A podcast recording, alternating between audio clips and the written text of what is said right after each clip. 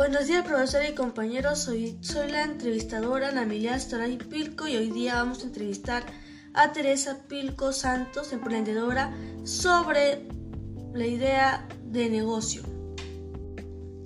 La primera pregunta es, ¿tiene alguna idea de negocio o está trabajando en uno?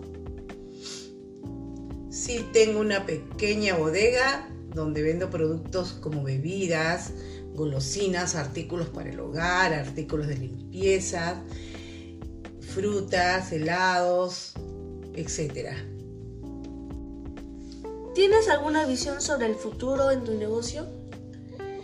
Para futuro en mi negocio quisiera ampliarlo, eh, el espacio y a la vez eh, comprar más productos de primera necesidad para poder atender al cliente y así mejorar mi atención. Siguiente pregunta. ¿Qué necesitas para mejorar tu negocio? Como les decía, traer más productos, tener un poco más de dinero, eh, para tener el apoyo de nuestra comunidad para crecer y poder abastecer al cliente en general. ¿Quiénes podrían o te están ayudando?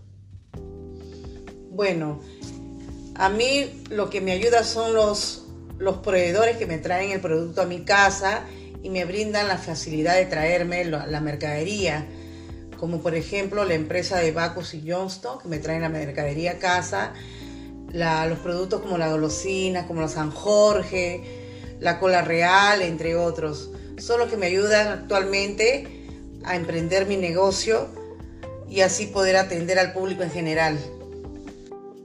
Última pregunta. ¿Qué consejo darías para algunos emprendedores para que emprendan su negocio?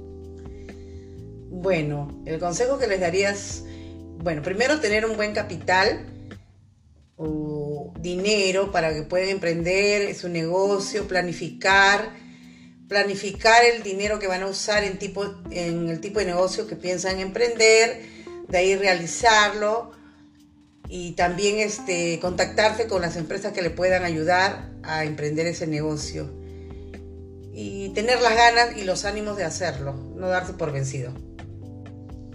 Muchas gracias por participar en esta entrevista. Con este me despido. Gracias.